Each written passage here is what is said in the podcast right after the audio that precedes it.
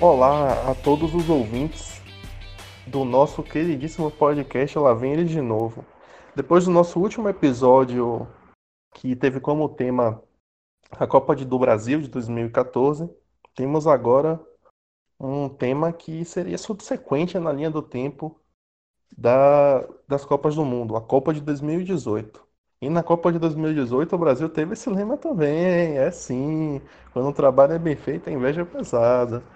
Tite que para não a gente ironicamente dizer quase não foi contestado com as suas escolhas e deu no que deu, né? O Brasil foi eliminado mais uma vez. Pelo menos não teve a vergonha que foi o 7 a 1.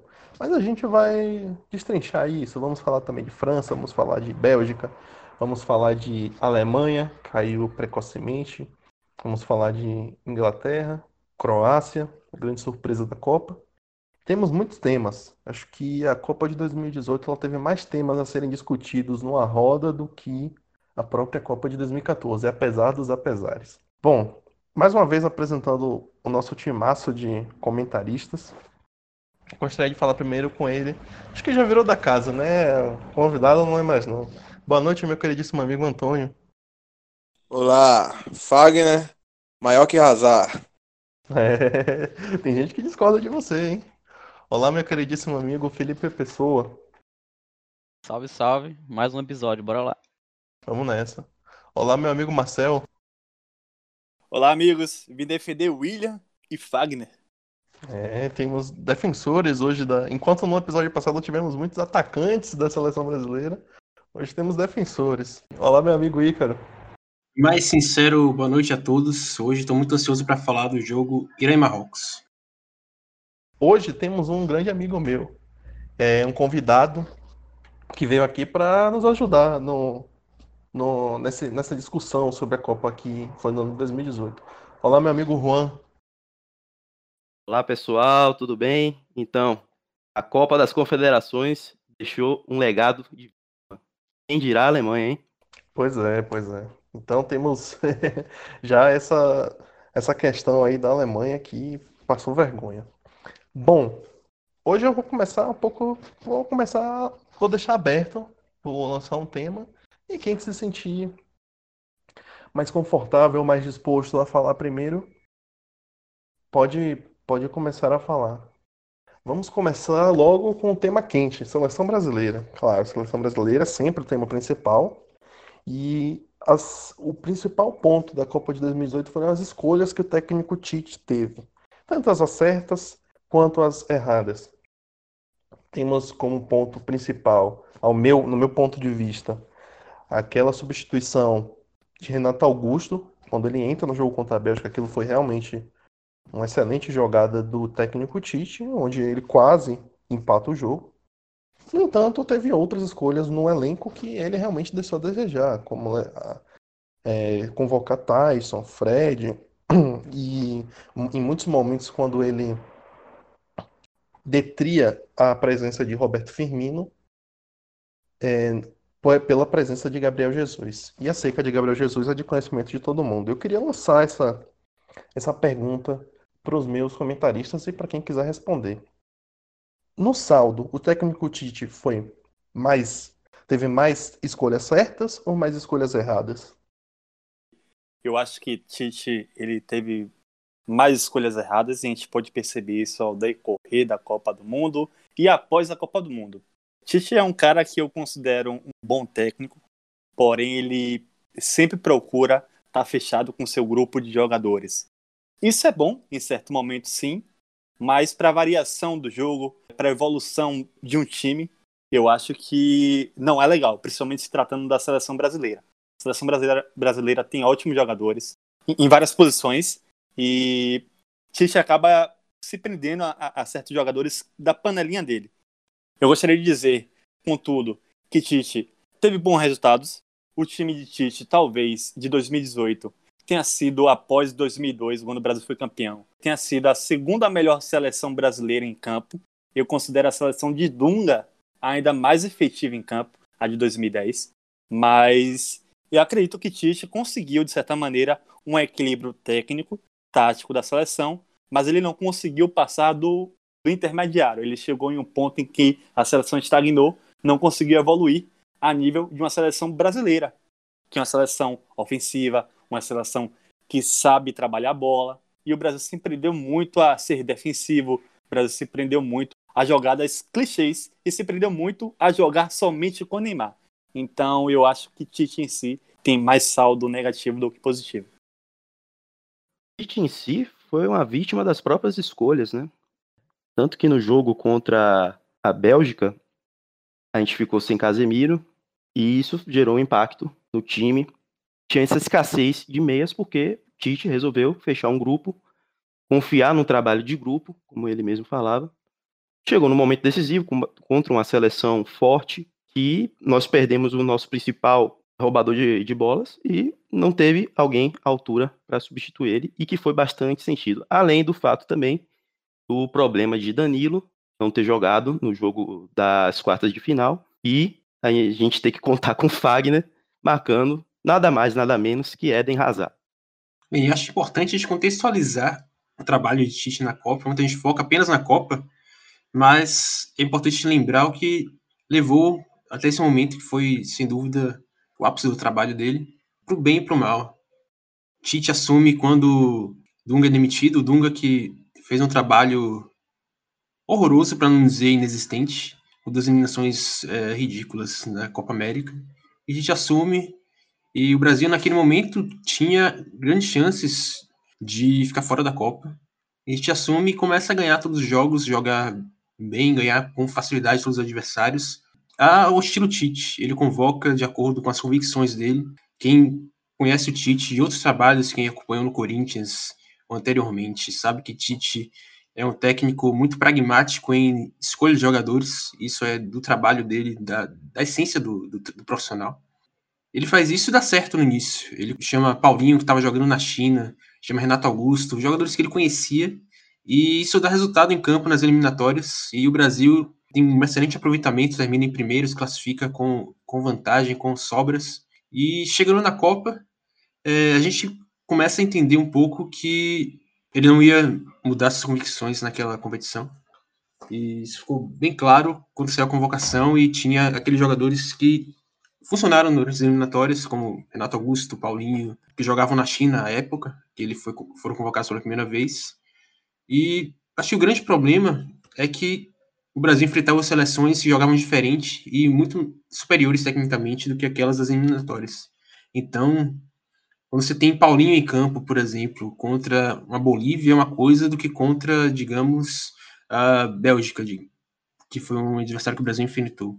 Tite não viu isso, considerou, achou que era suficiente seu trabalho, é, suas convicções, e acho que o grande problema, não só as convocações, que no fim das contas é, as mais polêmicas, como por exemplo Renato Augusto, foram se provaram boas durante a Copa, principalmente durante o jogo contra a Bélgica. Mas o grande problema de Tite foi justamente ser tão convicto consigo mesmo que se existia mudanças durante a Copa, algumas peças que não funcionavam claramente, como Gabriel Jesus e William, ele insistiu até o final com essas peças. É o que ele faz sempre em todos os trabalhos. E mais uma Copa do Mundo, são apenas sete jogos, na melhor das hipóteses, você insistir com peças que não estão dando resultado em campo é um completo suicídio e foi isso que a gente viu durante o jogo da eliminação. Talvez se ele tivesse sido menos resistente com mudanças durante o passado dos jogos, o Brasil talvez tivesse um desempenho um pouco superior. Como meu amigo Ícaro aí disse, eu acho que realmente é necessário contextualizar. Nas eliminatórias para essa Copa de 2018, o Brasil vinha muito mal sob comando do Dunga. E então, quando o Tite assumiu, ele teve 11 jogos à frente, conseguiu 9 vitórias e 12 empates, de forma que apenas com esses 11 jogos é, ele já seria capaz de liderar a tabela das eliminatórias em comparação com os outros times que tiveram 18 jogos. Ele recorreu a alguns jogadores com os quais ele já tinha afinidade em trabalhos passados, tanto no Corinthians quanto no Inter e no Grêmio. Entretanto, a sua convocação na época acabou não sendo muito contestada porque a mídia parecia estar muito bem com o Tite, tanto que depois da Copa acabou o Tite sendo chamado de encantador de serpentes. Então a gente vê que houve um certo desencantamento depois dessa atuação do, do Brasil contra a Bélgica e a posterior eliminação. Mas nós vamos discutir isso mais à frente. Não, então, concordando com, com, com o Ícaro, é, eu acho que para mim a pior parte não foi nem a convocação em si, mas o pragmatismo tático de Tite. Ele não usou quando foi necessário usar. E fica claro para mim com exemplos do, do Gabriel Jesus, por exemplo, que foi muito mal utilizado na Copa. Utilizou pouco o Roberto Firmino, o Douglas Costa, que entrava muito bem nas partidas. Então, para mim, o pior problema de Tite nessa Copa foi o seu pragmatismo tático. Ele não mudava, sempre cabeça dura, tentando fazer com que aquele esquema que ele já estava acostumado desse certo. E quando ele usou, a equipe demonstrava que melhorava sim em campo. E é isso. Bom, eu acho também, eu gostaria também de, geralmente eu faço isso quando eu lanço uma pergunta, mas sobre esse tema que eu mesmo lancei, eu também gostaria de tecer um comentário. E partindo da Copa de 2014, eu me lembro que logo quando 2014, quando a Copa finalizou, na verdade, nem quando a Copa finalizou, no pós 7 a 1 antes mesmo do jogo contra a Holanda, a imprensa, principalmente comentaristas relacionados com a ESPN, eles comentavam que o Brasil e a imprensa brasileira precisavam estabelecer outro patamar de cobrança com relação à seleção brasileira. E não apenas deixar os técnicos sentarem em cima dos seus cargos e se sentirem confortáveis uh, sobre isso, como era Felipão na época. Logo após que Felipão saiu, houve esse patamar de cobrança e houve também um trabalho que era péssimo, que era o trabalho do técnico Dunga. O Brasil não, sequer estava na zona de classificação da, das eliminatórias para a Copa do Mundo de 2018. No entanto, quando o Tite assume, ele, é ele foi um técnico que foi vencedor, ganhou tudo que tinha para ser ganho no Corinthians. Logo quando ele entra, ele, ele tem atrás de si dois trabalhos que são péssimos. Felipão e Dunga, respectivamente. Então Tite se sentiu muito confortável, porque ele, ele sabia que ele tinha, ele estava com todos os troféus na mão, ganhou tudo que tinha para ganhar, e os técnicos que estavam atrás dele tinham um trabalho péssimo. E as pessoas pensaram o quê? Pior do que está não fica, como dizia o, o nosso amigo Tiririca. E parte desse ponto que alguém citou, o encantador de serpentes. Por que, que ele é um encantador de serpente? Aquele misto de tatiquez dele, aquele misto de tu e tu e tu, todo aquele jeito de falar que combou e que se aliou com esse percalço que o Brasil passou nas eliminatórias com Dunga e anteriormente com o 7x1 de Filipão, o Tite estava muito tranquilo. Então ele se sentiu tranquilo para convocar quem ele quisesse, mesmo sendo muitas pessoas, muitas pessoas contestando, mas a grande maioria apoiava. Ah, vai Tyson, mas tá, o Tite sabe o que está fazendo. Ah, vai Fred, o Tite sabe o que está fazendo. Ah, vai Fagner, o Tite sabe o que está fazendo. Então é sempre essa desculpa e no final das contas, é, como o Ícaro bem citou, a gente tem sete dias de Copa do Mundo. Sete dias não, desculpa, sete jogos na melhor das hipóteses. Então, por exemplo, Gabriel Jesus joga um, Gabriel Jesus joga dois, joga três, joga quatro jogos maus. Por que ele continua insistindo na mesma escolha? Porque ele tem essa base de apoio. Tite sabe o que está fazendo. E assim chegou num, quando culminou, né?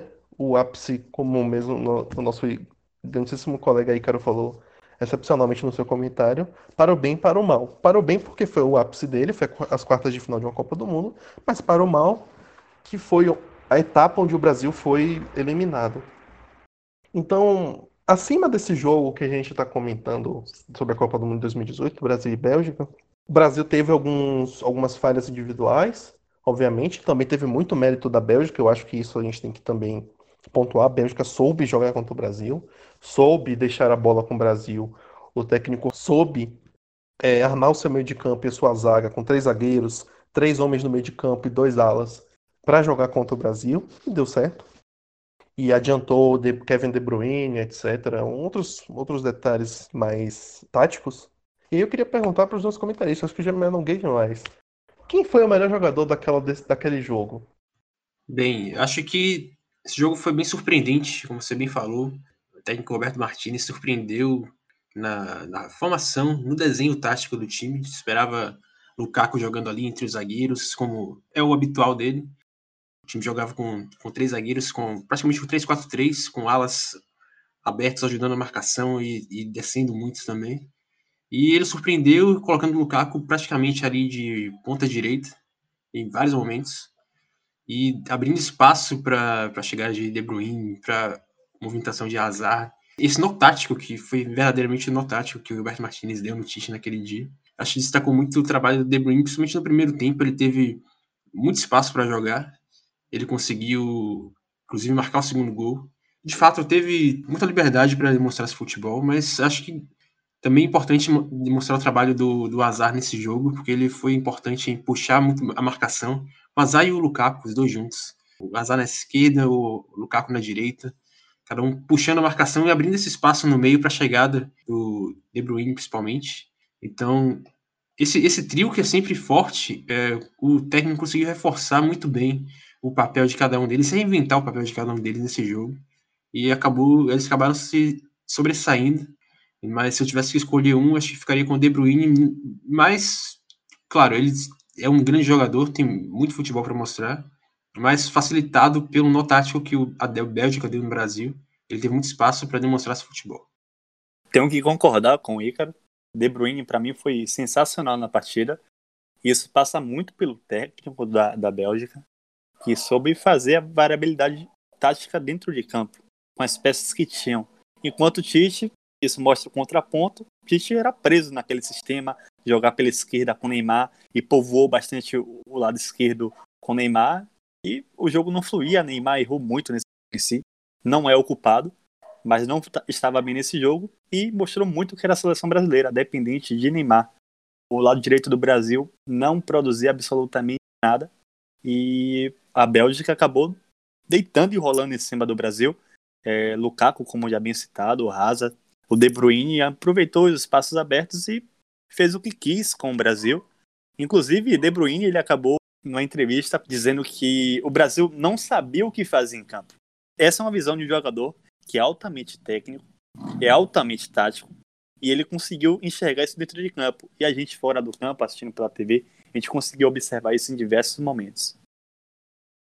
E é bastante interessante citar esse nó tático, porque também trouxe uma sobrecarga na marcação do meio de campo, né? E houve momentos do jogo que a gente percebia que até Lukaku conseguia pegar a bola do meio e progredir com a jogada. Então, justamente essa sobrecarga que havia nas alas, que foi bastante explorada pela Bélgica, com a inversão de Lukaku com Hazard ou com De Bruyne, que facilitava a penetração ali justamente pela frente da zaga, nos cabeças de área, e justamente deu essa vitória confortável, apesar do placar, mas foi uma vitória confortável, onde a Bélgica soube impor seu jogo e sobrecarregou bem o sistema de transição do Brasil, ao ponto de praticamente o Brasil não conseguir fazer, aproveitar contra-ataques. E a gente também sentia já as críticas que os meus amigos apontaram mais cedo, de Tite ainda insistir em fórmulas batidas. A gente sentia que até mesmo Gabriel Jesus não estava não estava satisfeito, é, ele se sentia incomodado na posição que ele estava, de sempre estar tá marcando e sempre se sacrificar pelo time, de certo modo, a ponto de deixar de fazer o principal ofício que um atacante deve fazer, que é gol. Então a gente sentia essa, essa carência justamente de, dessa centralização do jogo em Neymar, e que nem sempre vai jogar no seu ápice em todas as partidas, e justamente essa ala mais frágil com o nó tático que sobrecarregou os cabeças de área e impossibilitou até mesmo uma transição mais elaborada. Então, eu queria complementar. É, eu achei que de fato a Bélgica foi superior em campo, porém o Brasil no jogo em si, apesar de estar um pouco perdido em campo, o Brasil criou grandes oportunidades. O Brasil teve chance, inclusive, de sair na frente, o Brasil teve chance de empatar o jogo. O Brasil em si, talvez, ele jogou muito na empolgação.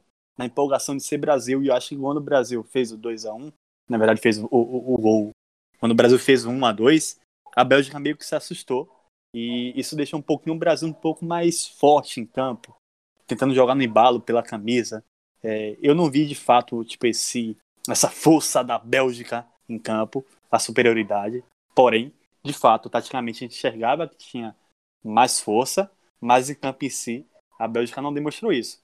Porém, é possível também a gente analisar que talvez tenha sido uma tática adotada pela Bélgica, de de fato deixar a bola um pouco com o Brasil para correr no contra-ataque e buscar chances de gol. Porém, eu acho que a Bélgica, ainda assim, ela correu muito risco. Correu o risco de sofrer um empate, correu o risco, inclusive, de sofrer a virada. É, na realidade, o que eu queria pontuar é o seguinte, que, como você bem citou, eu acho que taticamente a Bélgica foi muito superior ao Brasil, não apenas pela questão da, da Bélgica conseguir neutralizar o Brasil, mas só pelo ponto da Bélgica já ter um, um plano de tática. Claramente a Bélgica tinha um plano de tática. Quem acompanhou a Bélgica na Copa do Mundo viu que a Bélgica jogou de, de um jeito até o jogo contra o Japão, quando viu que estava tomando 2 a 0 e aí mudou completamente a sua tática. Mas o técnico Roberto Martins ele viu o erro contra o Japão e corrigiu no jogo. E quando o Brasil ele foi com uma tática completamente diferente. Ele avançou o De Bruyne, acho que foi o ponto principal. Ele jogava com o De Bruyne como segundo volante. E no jogo contra o Brasil ele avançou o De Bruyne. Bom, nesse, nesse ponto, aí eu queria pontuar que o Brasil, como o menino, o nosso querido amigo Marcel bem citou, o Brasil foi muito na emoção. E eu chamo isso de abafa. O Brasil foi no abafa. O gol do Brasil foi no abafa, foi na bola alçada na área, foi no passe de Felipe Coutinho, que ele mencionou a bola chegar ali, mas não foi uma jogada criada, não foi uma jogada tramada, não foi uma jogada de tática. Foi no abafa. As chances de gol de Neymar, um chute, foi no abafa.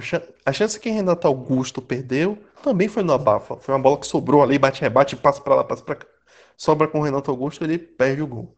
Então, não foram jogadas que foram originadas de planos táticos e tramas enfim, foram mais uma bafa. Mas eu queria pular, assim, pra gente também não ficar muito preso, porque Copa do Mundo são 32 seleções. Só pra gente finalizar, eu queria um comentário rápido de cada um dos nossos comentaristas sobre esse tema que eu vou falar, mas bem rapidamente. Se o Brasil passasse da Bélgica, vocês acham que o Brasil passaria da França? Eu acho que não.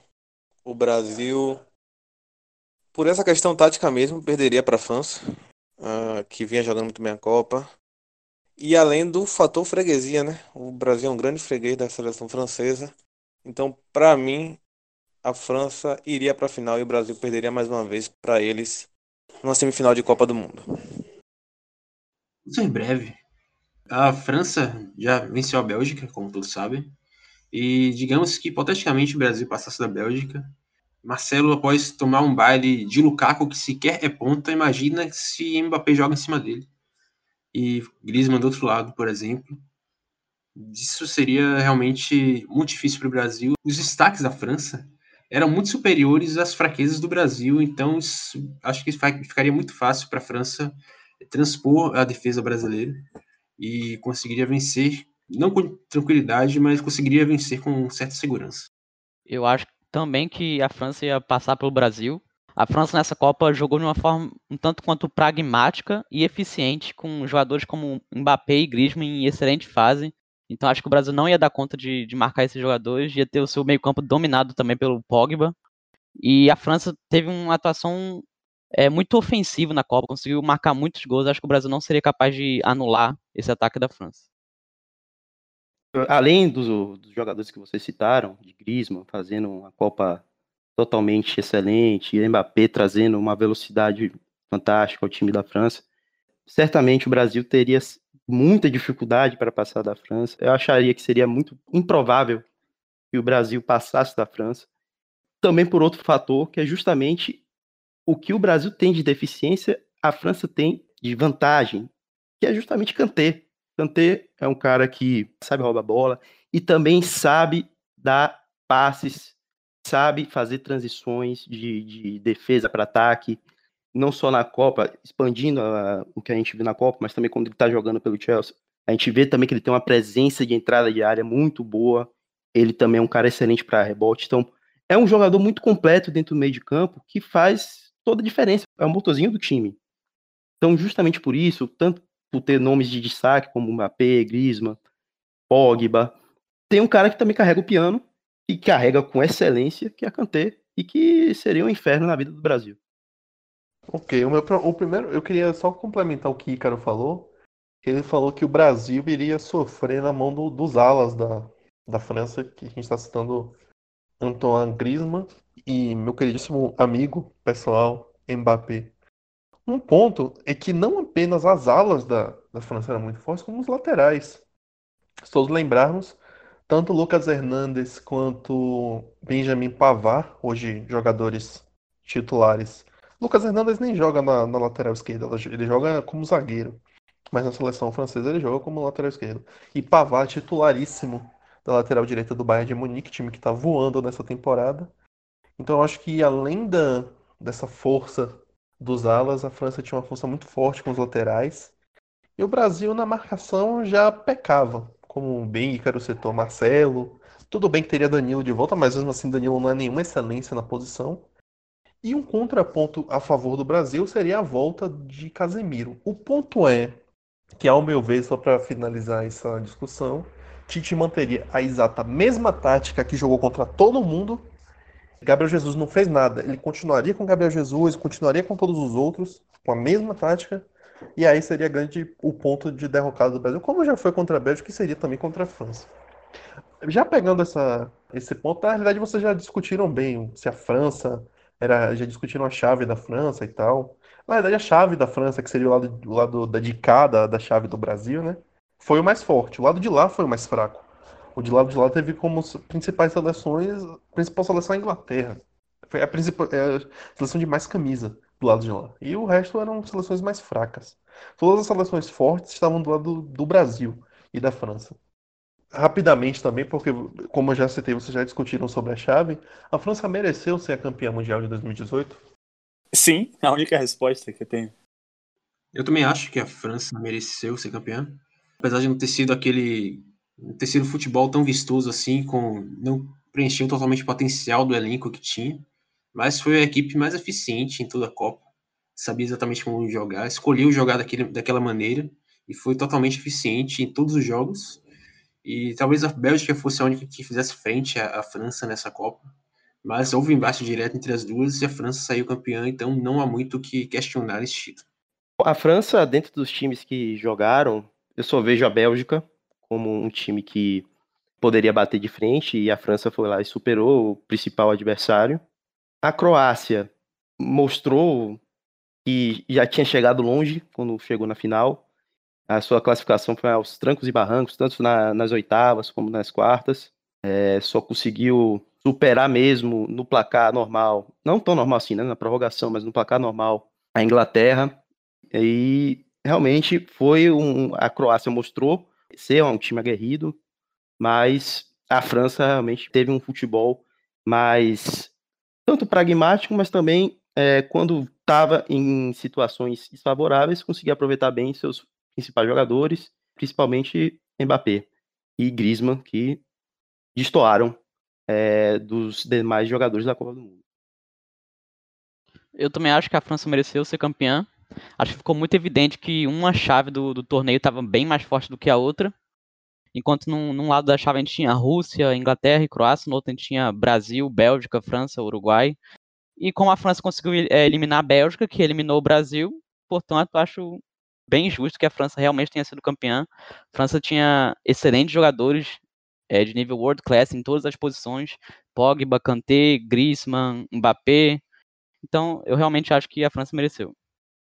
É, é nesse ponto que eu queria chegar. O world class até chegar no centroavante. Na realidade, Giroud, ele é o world class. A gente pode criticar o quanto ele quiser. Ele é o world class porque ele sempre figurou nos grandes times da Inglaterra. E ele é o world class, sim. O negócio é que comparando, ele destoa muito no nível técnico comparado com os companheiros dele de seleção, né? Lembrando que a França né, deixou de fora o Benzema, né? Eu discordo de Breno aí quando ele fala de Giroud World Class. Mesmo sendo torcedor do Chelsea aqui, Giroud não é o World Class. World Class são os, os melhores dos melhores na sua posição. E Giroud não é o melhor do melhor na posição do, de centroavante. Eu discordo totalmente dessa colocação de Giroud World Class. Ele é um ataque. Giroud, Giroud é hoje class em prender a bola e perder gol de baixo da trave. Exatamente. Giroud é Arsenal class, nível Arsenal. Vocês estão vendo aí, meus caros espectadores, que o apresentador está sendo cancelado ao vivo. Mas tudo bem, vamos, vamos seguir em frente. Mas só para complementar essa parte de, de Giroud, quando ele olha para os lados e vê o resto dos companheiros, ele realmente ele deve vê que ele tá, ele tá muito sortudo ali por ter algum problema ali onde Benzema não foi convocado. Se não me engano, são problemas pessoais com o queridíssimo Didier Deschamps. A chantagem, teve a chantagem também. Existem outros fatores aí que eu gostaria de comentar. Pronto, comentem. Pronto, em relação à chantagem, foi em relação a Valbuena, né? Que vocês já comentaram aí. Rolou uma conversa de que ele chantageou o jogador e por isso acabou ficando de fora da Copa do Mundo de 2018. Mas, porém, existe uma história muito um pouco mais longa, vou me alongar, mas é interessante demais de falar, que é em relação a jogadores que são considerados pela uma parte dos franceses que não são franceses de sangue exatamente, por vir de outros países, ser descendente de outros países, como Mbappé, por exemplo, que é camaronês, o Pogba, que é da Guiné, é... o próprio Benzema. Eu acho, eu acho que o principal mesmo são essa, esses jogadores, esses é, franceses que vieram de ex-colônias. Isso, de certa forma, nessa, nessa sociedade elitista francesa, isso meio que mexe no ego deles, né? Pô, o cara era de uma colônia nossa e está representando nosso país. Exatamente. Aí envolve essas questões culturais, Exatamente. da França, de xenofobia, de Isso. enfim, é todo esse esse processo. Isso começa lá em 1996. Isso começa lá em 1996, quando o Lamplaire, que ele era político, ele acabou declarou, declarando que ele sentia que a seleção francesa era é artificial, que tentava representar a França com jogadores que não eram de fato franceses, que eram descendentes de árabes ou que são negros. Com isso. É, mas se você quiser pontuar, Zidane. Zidane, pô. Zidane 98. De fato, eu entrei Zidane. E lá em 1998, esse discurso era muito grande na França. Então, 1998, todos sabem o que aconteceu. Zidane era considerado o maior jogador do mundo, do planeta, que né? E Zidane é filho de, de argelino. Então, politicamente, isso teve um peso para 2002, quando o Lamplelli tentou sair a presidente, ele foi para o segundo turno, e Zidane, sempre calado, acabou saindo, saindo aos microfones, para fazer uma declaração falando justamente do perigo do Lamplé ser o presidente do país. Com isso, o Lamplé acabou até perdendo as eleições e mostrando também um pouco do peso e mostrando também que futebol também é política. Após isso, o Lamplé ele foi seis vezes condenado por declarações semita, racista e de incitação ao ódio. Em 2006, ele disse que o, que o treinador da França, na época, acabou exagerando por ter muitas pessoas de cor na equipe e por isso a equipe perdeu. Ele continua nessa batida com frases racistas, xenofóbicas e, enfim, eu acho que é necessário ter uma punição mais pesada, mas aqui já entra em outro parâmetro. E, entrando em Benzema, é, Benzema, em certo momento da carreira, ele acabou definindo que não cantaria mais o hino, porque o hino francês, segundo Benzema, acaba incentivando a guerra e a morte de imigrantes alguns extremistas da França acabaram utilizando como argumento que o Benzema não merecia mais jogar na. E isso foi defendido, inclusive, por uma deputada na França, pedindo que o Benzema não jogasse mais pela seleção. E acabou que o Benzema não jogou mais. E entrou também esse caso do Valbuena. A gente não sabe se de fato foi por conta disso ou se foi por conta do Valbuena. E, inclusive, tem algo muito interessante que em 2011 acabou vazando áudio, inclusive, da comissão técnica do treinador Blanc, dizendo que deveria a seleção francesa limitar jogadores negros e árabes na equipe. Então, ficou claro que existe de fato um ódio, que existe de fato o racismo, que existe de fato a xenofobia. Sobre o, caso Benzema, eu acho que dá pra gente fazer um, paralelo muito interessante com o caso do Colin Kaepernick, que é o jogador da, da NFL, que se recusou a ficar de pé para cantar o, hino dos Estados Unidos durante os jogos, enquanto que o Benzema se recusou a cantar o hino da França.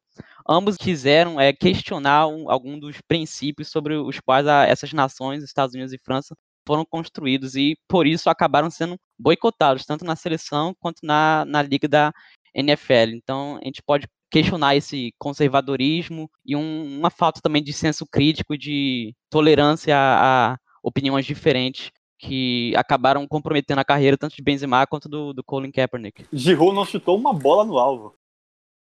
É, a polêmica então vai ser Giroud foi o Gabriel Jesus que deu certo. É, mas pelo menos o Giroud ele tem um, um jogo de corpo, ele é mais forte do que Gabriel Jesus, né? Mas de ponto mesmo que eu queria citar sobre a centroavância é que a França ela conseguiu, diferentemente do Brasil. O Brasil teve duas Copas, especificamente 94 e 2002, onde o Brasil foi campeão com o principal jogador sendo o, o centroavante. Na verdade, tem uma discussão se 2002 foi Rivaldo ou se foi Ronaldo, mas considerando que tenha sido Ronaldo, nós teríamos duas Copas onde o Brasil foi campeão com os dois centroavantes sendo os principais jogadores. Já a França, ela foi campeã duas vezes com centroavantes péssimos, inclusive em 98 com Guivache e Dugarry, dois jogadores limitadíssimos. O próprio Guivache perdeu um caminhão de gol contra, na final contra o Brasil. Gols feitos, que poderia ter, ter levado o jogo a ser 5 a 0 mas ele teve a capacidade de perder vários gols.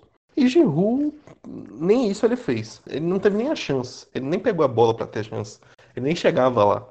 Então, realmente, a França ela teve essa. Ela teve essa capacidade de ser campeã duas vezes, com ausência de centroavantes. Saindo um pouco do lado de cada nossa chave, já falamos de Brasil, de Uruguai, de França, de Bélgica. Por que não vamos falar um pouquinho de Croácia? Croácia que foi a grande a grande surpresa da Copa de 2018. Uma seleção, sim, forte no papel, jogadores excelentes, que estavam sempre nos principais times do mundo, mas ninguém imaginava que um treinador que assumiu um mês antes da Copa do Mundo conseguiria fazer um time chegar à final e bater de frente, sim, com a França, apesar de ter sido 4 a 2 com a falha de Loris, ok, mas Ainda assim foi um 4 a 2 foi uma, ela chegou a fazer dois gols. existem outros pontos que a Croácia disputou três prorrogações com duas disputas de pênalti. Então a Croácia chegou muito mais desgastada na final e a França muito mais descansada, né? E aí eu queria saber do, dos meus comentaristas. De fato a Croácia foi uma surpresa ou a gente pela escalação, pelos jogadores que tinha, a gente poderia esperar um desempenho como foi o que ela teve? Bem, acho que, acima de tudo, é importante te perceber que a Croácia foi a maior beneficiada, não só o desequilíbrio das chaves, mas também com o que aconteceu durante a Copa. A chave da Croácia, que acabou tendo a Suécia, seria a posição que a Alemanha teria se tivesse passado de fase, que todos esperavam que isso acontecesse. Então teria uma força maior essa esse lado da chave se a Alemanha tivesse passado, mas pelo que aconteceu, a Croácia acabou se destacando e ficando de fato entre as favoritas, inclusive considerando a eliminação da Espanha nas oitavas contra a Rússia, que também era esperado que a, a Espanha chegasse mais longe, então as quartas seriam Espanha e Croácia, uma Espanha que acabou tendo problemas é, extracampo dias antes da Copa, com essa polêmica entre a saída do seu treinador indo para o Real Madrid, acabou ocorrendo a demissão do treinador antes da Copa, isso desestabilizou totalmente mas a expectativa que se tinha era que a Espanha fosse longe na, na, na Copa 2018 e tivesse uma campanha muito forte. Então a Croácia se beneficiou desse, desse fator, se beneficiou da eliminação da Alemanha na primeira fase e teve um caminho, de certa forma, tranquilo, enfrentando a Dinamarca, que era uma seleção que se classificou, mas que era muito fraca, um nível realmente é, baixo, que se espera para um mata-mata de Copa do Mundo. Enfrentou depois a Rússia, e talvez seja o, o jogo mais é, surpreendente, porque a Rússia fez uma primeira fase muito forte, eliminou a Espanha nas oitavas de final e fez um jogo muito parelho com a Croácia. A Croácia conseguiu se superar e eliminou a Rússia. Lembrando que a Copa é na Rússia, então isso é um feito ainda maior. Enfrentando a Inglaterra nas semifinais, que foi um jogo que talvez não esperasse que a Inglaterra vencesse, porque campeão do mundo, tinha um, um, elenco muito bem treinado pelo Southgate. Fez jogo parelho, mas a Croácia superou, talvez nesse jogo tenha sido o maior momento da, da Croácia na Copa, eliminando a Inglaterra. É, e isso se fez muito pela é, disciplina tática dos jogadores. Tinha um, meio-campo, tem um meio-campo muito forte, com apenas Modric Rakitic. Então, tinha uma base muito boa para montar o time e o treinador foi muito feliz em montar esse time ao redor desse meio-campo muito forte. Mas, de fato, atribuo muito a campanha da Croácia a esse desequilíbrio das chaves, apesar de ter um time muito bom. Eu acho que não foi surpresa nenhuma a Croácia ter chegado longe nessa Copa. É óbvio que ela também é, teve como vantagem ter caído numa, numa chave mais fácil, mas se a gente for parar para analisar, a Croácia tem grandes jogadores de, de nível europeu que são importantes em, em seus times, como Modric, Rakitic, Mandzukic, Kovacic, todos os outros ites. Então, acho que a Croácia talvez tenha ido um pouco mais longe do que iria em outras Copas do Mundo. Talvez numa semifinal seria mais cabível para essa seleção, mas acabou se aproveitando da, da chave mais fraca. Croácia passar na fase eliminatória por prorrogação e tal mostra muito o que eu comentei no podcast anterior, a evolução dos times medianos. Os times medianos hoje têm o maior conhecimento do futebol mundial. Tem dados pode contribuir para o próprio time. E isso mostra o equilíbrio, de fato, das forças. Mostra que times que eram considerados teoricamente azarões, times mais fracos, conseguem chegar. Obviamente, a gente tem que pontuar que, de fato, a Croácia foi, de certa maneira, beneficiado por sua chave, foi beneficiado por alguns grandes caírem, deixando um caminho mais fácil para a Croácia. Mas aí eu queria apontar justamente isso. A Croácia está em evolução técnica, está em evolução tática. A gente pode perceber isso na Copa do Mundo, justamente porque a Croácia passou por prorrogação.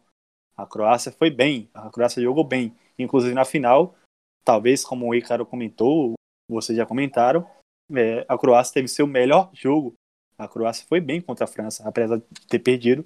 Foi um jogo muito bonito de, se assistir. Só para citar um ponto muito importante que esqueci de citar durante a campanha da Croácia, que a final contra a França também teve uma arbitragem questionável, o pênalti que dá origem ao primeiro gol, e para muitos, inclusive para mim, foi inexistente. E a partir disso acabou desestabilizando muito a Croácia. Então, é, acho que isso foi também determinante para a facilidade que a França teve contra a Croácia. Eu previa um jogo muito mais difícil se não houvesse essa, essa intervenção da arbitragem. Ok, também um outro tema que fez muito sucesso na Copa foi a manutenção de duas maldições. A maldição da Copa das Confederações, que agora acabou. Não acabou porque ela acabou, mas porque a Copa das Confederações acabou. A maldição de que quem foi campeão das Copas das Confederações não seria campeão. Quem fez a principal manutenção dessa, dessa maldição foi o Brasil, pois o Brasil foi campeão três vezes e falhou três vezes em seguida. E a outra, a outra maldição, que o Brasil, por sua vez, não participou dela. Desde 1998, onde a França foi campeão e caiu na primeira fase em 2002, exceto o Brasil, que foi campeão em 2002 e continuou em 2006, normalmente até as quartas, todos os campeões mundiais caíram nas primeiras fases das Copas subsequentes. Eu, como eu bem citei no, no podcast anterior sobre a Copa de 2014, eu comentei um spoiler que eu acho que a caída da Alemanha, e eu já vou começar antes de passar a bola para os meus comentaristas, tecendo um comentário sobre isso, que a falha da Alemanha ela, é, ela tem explicações. Eu não sei exatamente sobre as outras, porque eu não, não, não tive esse nível de estudo sobre as, os outros fracassos, mas especificamente sobre o da Alemanha, eu posso comentar porque eu realmente observei bastante a até a tática e a escalação da Alemanha. E para mim, o principal ponto onde a Alemanha cai é a ausência de um único jogador, a ausência de Schweinsteiger. Um jogador que muitas vezes não é nem. Ele já foi muito quando jogava como atacante, eleito um dos melhores jogadores do mundo. No entanto, quando ele começa a jogar na volância, ele fica um pouco esquecido. Esquecido para os holofotes, porque para os times ele sempre foi craque de bola e excelente. Inclusive como foi em 2014. Se a gente pegar a tática da Alemanha de 2014, Schweinsteiger jogou como o primeiro homem na volância com Kedira e Tony Kroos como segundos volantes. E eles acabam organizando o jogo. Kedira com toda a sua excelência e craque de bola, ironicamente falando. Mas ele ainda assim não tinha essa necessidade de ser o jogador defensivo. Porque Schweinsteiger mantinha a casa limpa lá atrás. No entanto, quando a gente passa para 2018, onde Schweinsteiger se aposenta da seleção e Joachim Löw não tem um jogador ao nível de Schweinsteiger para manter nesse primeiro homem de volância, ele coloca ou Tony Kroos ou Kedira. Nem Tony Kroos e nem Kedira são pr primeiros volantes nos seus clubes. Tony Kroos é, é, mais um meio armador onde você tem Casemiro lá atrás. E Kedira também não é, ele é, um, ele é mais defensivo do que Tony Kroos, mas ainda não tem o nível de Schweinsteiger. E é assim que a Alemanha tem a sua ao meu ver, a sua principal falha. Eu acho que um gol muito emblemático é o gol contra o gol que a Alemanha toma contra a Suécia, apesar de ter ganhado o jogo. É um gol onde o atacante da Suécia, Toivonen, ele recebe a bola livre numa falha de Boateng, mas quem está marcando ele, que falha também, é o próprio Tony Kroos. Em outros tempos, outrora, quem estaria marcando o Toivonen seria Schweinsteiger, e ele faria isso com excelência e roubaria a bola e nada teria acontecido. No entanto, quando você tem Tony Kroos, que não tem essa característica defensiva, a Alemanha sofre, os zagueiros ficam sobrecarregados e tomam bolas nas costas, assim como tomou um gol contra o México. Tomou uma bola nas costas no contra-ataque e assim teve a sua derrota no primeiro jogo. E aí eu tenho uma explicação, eu acho que cada um pode ter uma visão diferente, mas eu acho que principalmente essa foi a, a causa da derrocada da Alemanha em 2018. E eu queria saber da opinião dos, dos nossos comentaristas, tanto sobre a minha opinião, quanto as suas próprias opiniões sobre a causa da, da queda da Alemanha em 2018. A gente percebeu claramente um desequilíbrio tático desde o primeiro jogo contra o México, que o México consegue ter um estilo de jogo preparado para atacar pelas pontas com velocidade, e isso acontece nos primeiros 15 minutos algumas duas vezes, e a Alemanha não consegue encontrar uma maneira de impedir isso.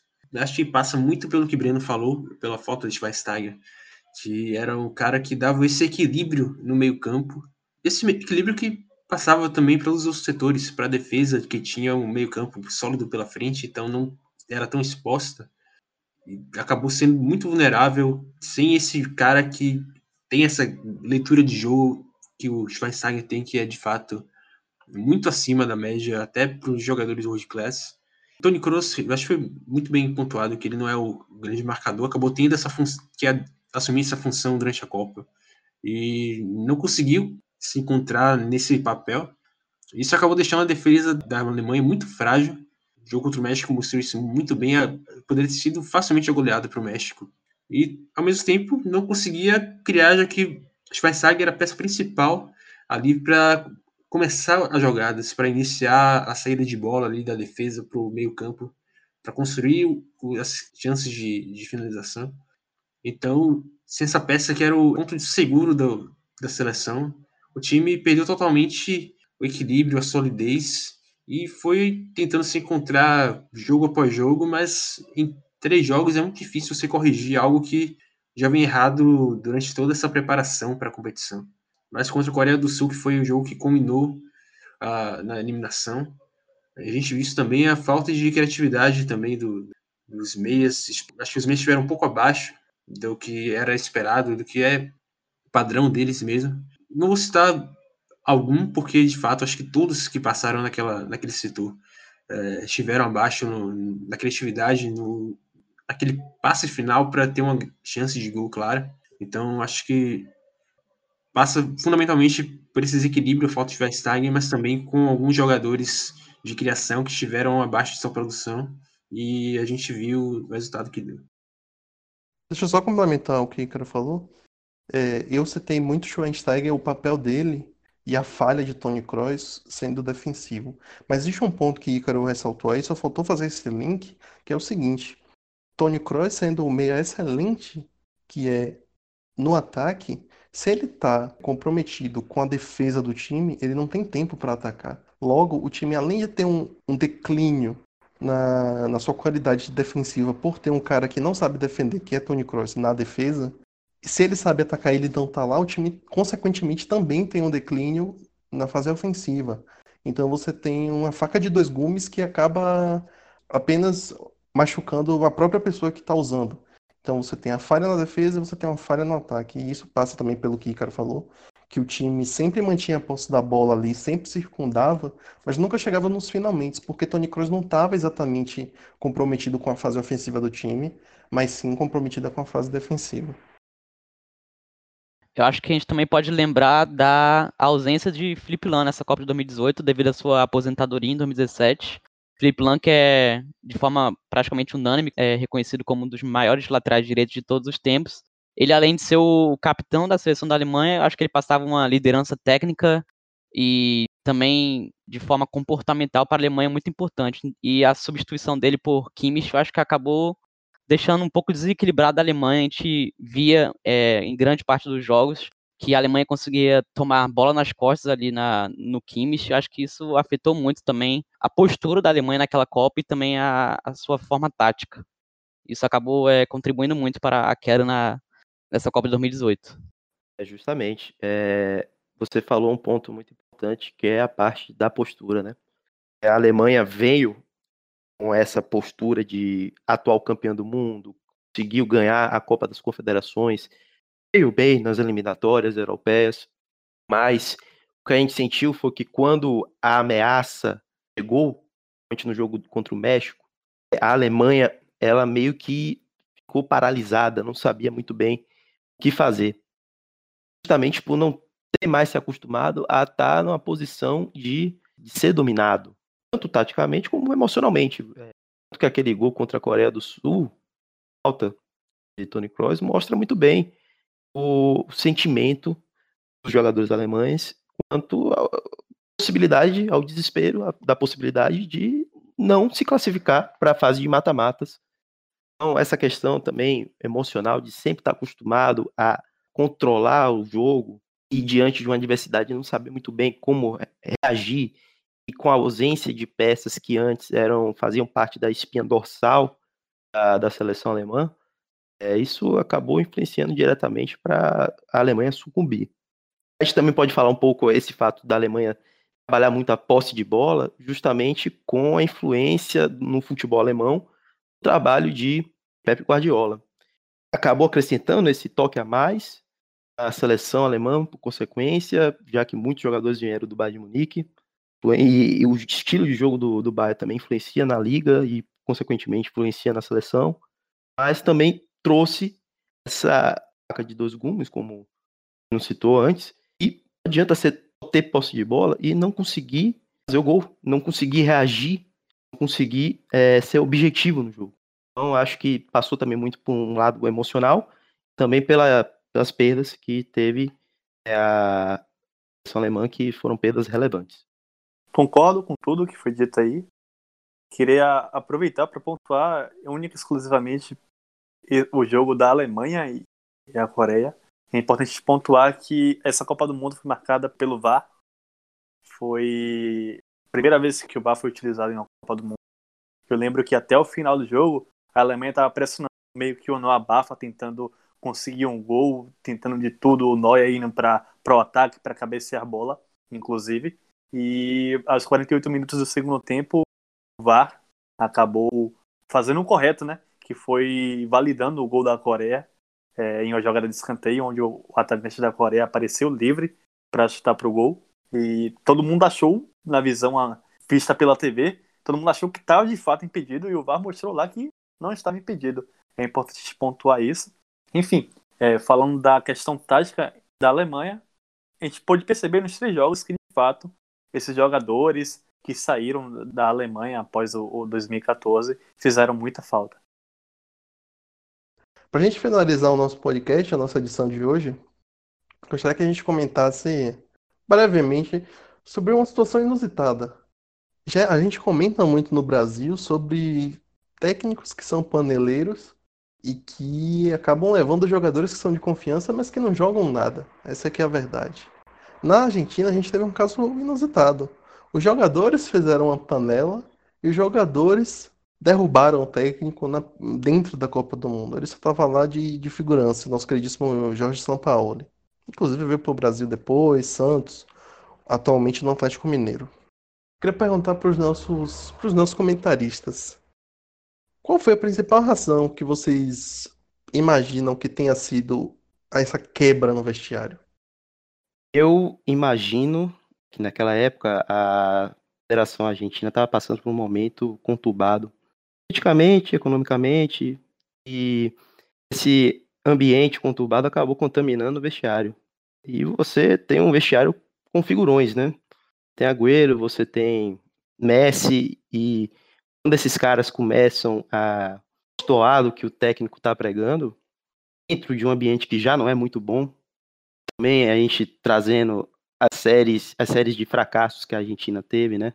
A Copa América perdida, Chile, a Copa, a, o vice-campeonato de 2014, que ficou aquela sensação, principalmente em Messi, não conseguir corresponder com a camisa argentina, o que fez o Barcelona, toda essa pressão e foi determinante para essa cisão e transformou o São Paulo em um mero Leco de Olinda em campo. É, é importante te lembrar que Sampaoli é um, cara que tem uma personalidade muito forte. Para quem não era tão próximo assim do trabalho dele na seleção do Chile, outros trabalhos na Universidade do Chile antes, é, quando ele veio para o Brasil, a gente pôde perceber isso, como ele lidava com as situações, como ele era muito é, temperamental ao se impor perante a diretoria do Santos, o time que ele treinou na temporada passada. E ele sempre exigia muito do, da diretoria, exigia muito dos jogadores, apesar de ser muito querido dos jogadores do Santos quando ele passou por aqui. Ele tem esse temperamento, ele é muito exigente e creio que isso tenha interferido na relação com os jogadores da Argentina, porque comparando os dois trabalhos, é, jogadores da Argentina também têm um ego muito maior do que qualquer jogador do Santos. Messi, Di Maria, é, Marcos Rojo, é, diversos jogadores que foram convocados. E até na, nas próprias eliminatórias, teve jogadores muito mais pesados. Claramente houve esse choque de egos entre o treinador e seus jogadores. Isso, claro, potencializado pela confusão que é a Federação Argentina, não só nos últimos anos, como já há mais de uma década isso ocorre futebol argentino politicamente é muito problemático. Isso, sem dúvida alguma, é misturado a, aos fracassos recentes, a, ao histórico, essa maldição da Argentina que há mais de 30 anos não consegue fazer um, uma campanha forte nas competições. Então, tudo isso junto acabou levando a essa guerra de egos dentro do, do, do elenco da, da, Argentina contra o, o treinador. E, no fim das contas, acabou perdendo todo mundo porque a Argentina fez uma Copa péssima. O resultado foi negativo e a Argentina continua sofrendo muito né, politicamente na sua federação com tudo isso que ocorreu. Eu acho que de fato passa muito por isso. É, São Paulo é um cara que é muito polêmico, inclusive com a mídia na própria Argentina. Não gosta muito dele porque ele bate de frente com a mídia. Então isso pode causar até uma repercussão muito ruim.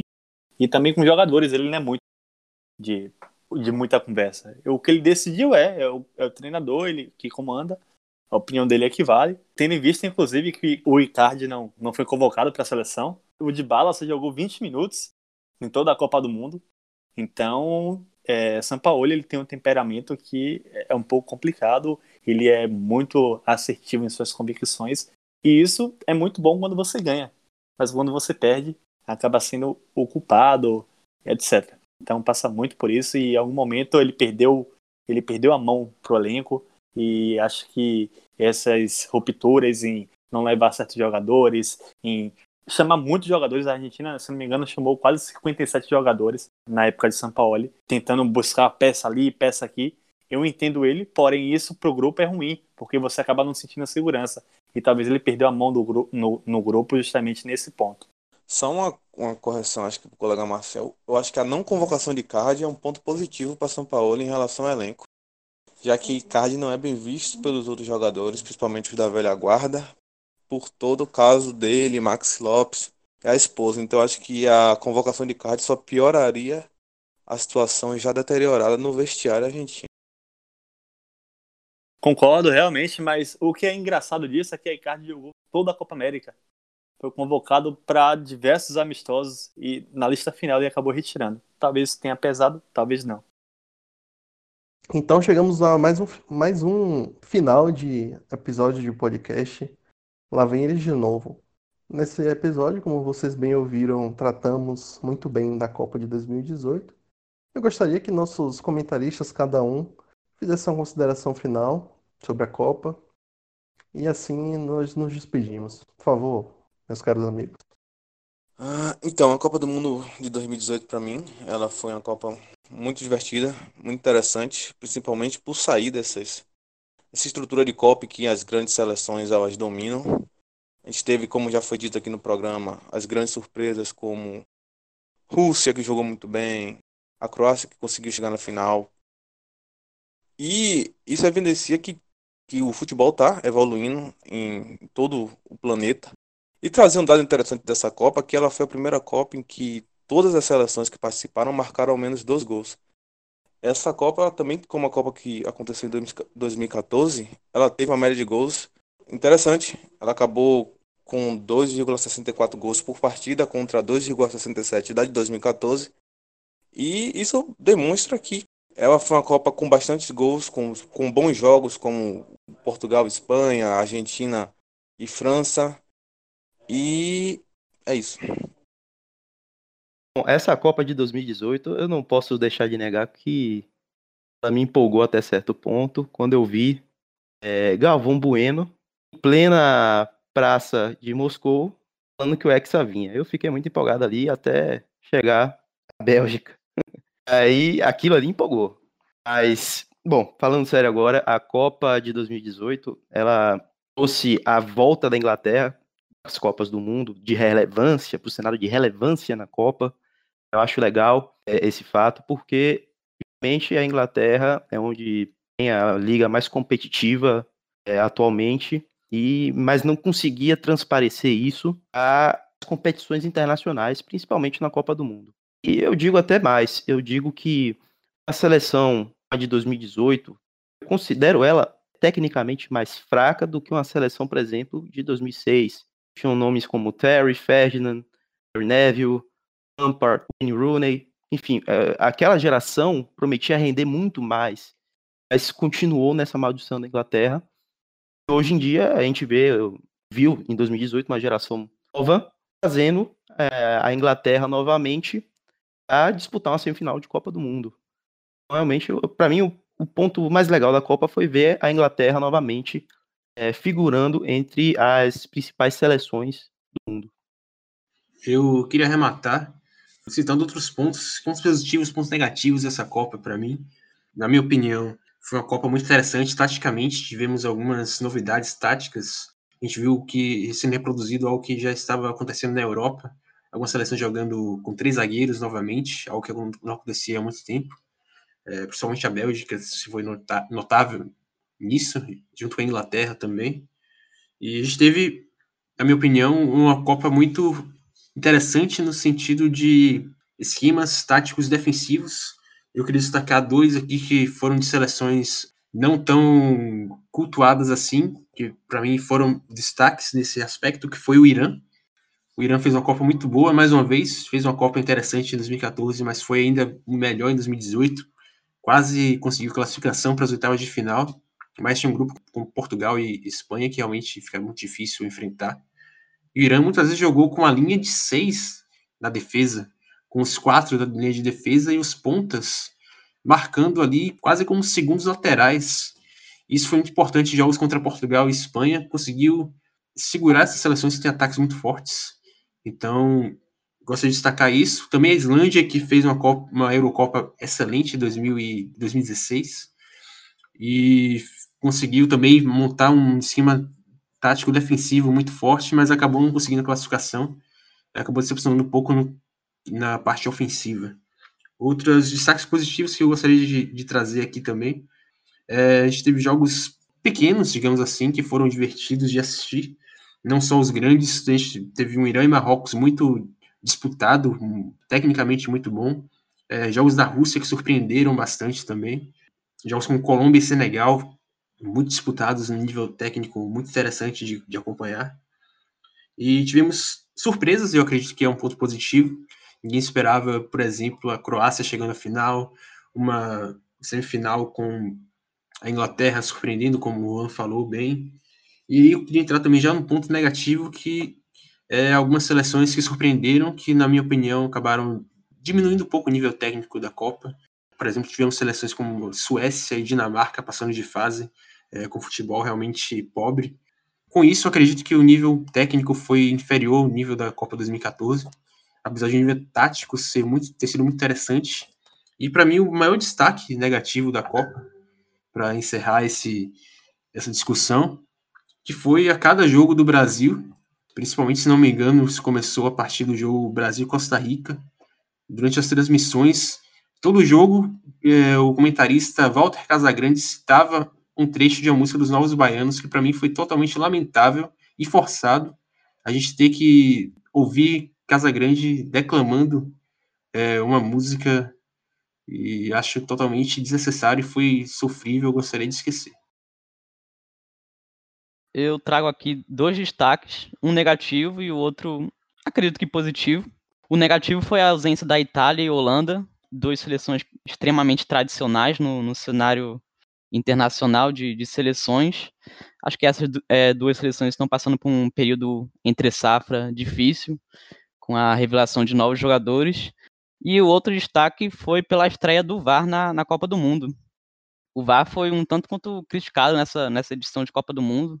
Teve algumas decisões polêmicas, teve gente acusando de seletividade do VAR em ser acionado ou não em alguns momentos, mas de certa forma acabou servindo para um teste para as outras é, competições em nível nacional e internacional, quanto clubes quanto seleções.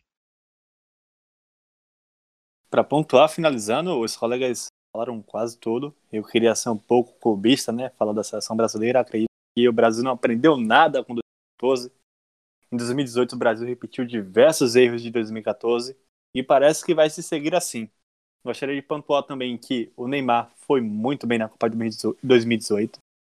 É, aparentemente, está crescendo seu futebol, porém acredito que o Brasil não evoluiu absolutamente nada em 2022 a gente vai cair na mesma. Vamos ser eliminados em alguma fase dessas aí, se não na primeira fase.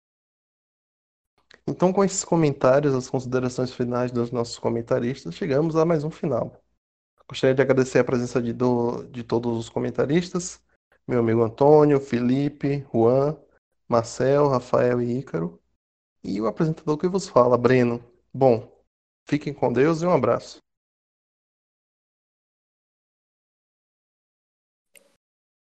Vem cá, eu, eu acho que esse bate-papo a gente consegue é, concluir que a Copa de 2018 foi chata pra caralho. Porra, foi não, véio, foi massa. eu tô zoando mesmo, só pra rolar uma, uma polêmica mesmo. Você poderia, você poderia você poderia finalizar assim, Breno, perguntando se de fato, porque a, a, FIFA considerou a 2018 o melhor das Copas. Se de fato. Não, mas aí você sabe o que você faz? Você cria um programa, você é o mediador e você faz uma pergunta, miséria. Nem isso aqui sou eu que eu faço. Nem isso aqui sou eu que faço.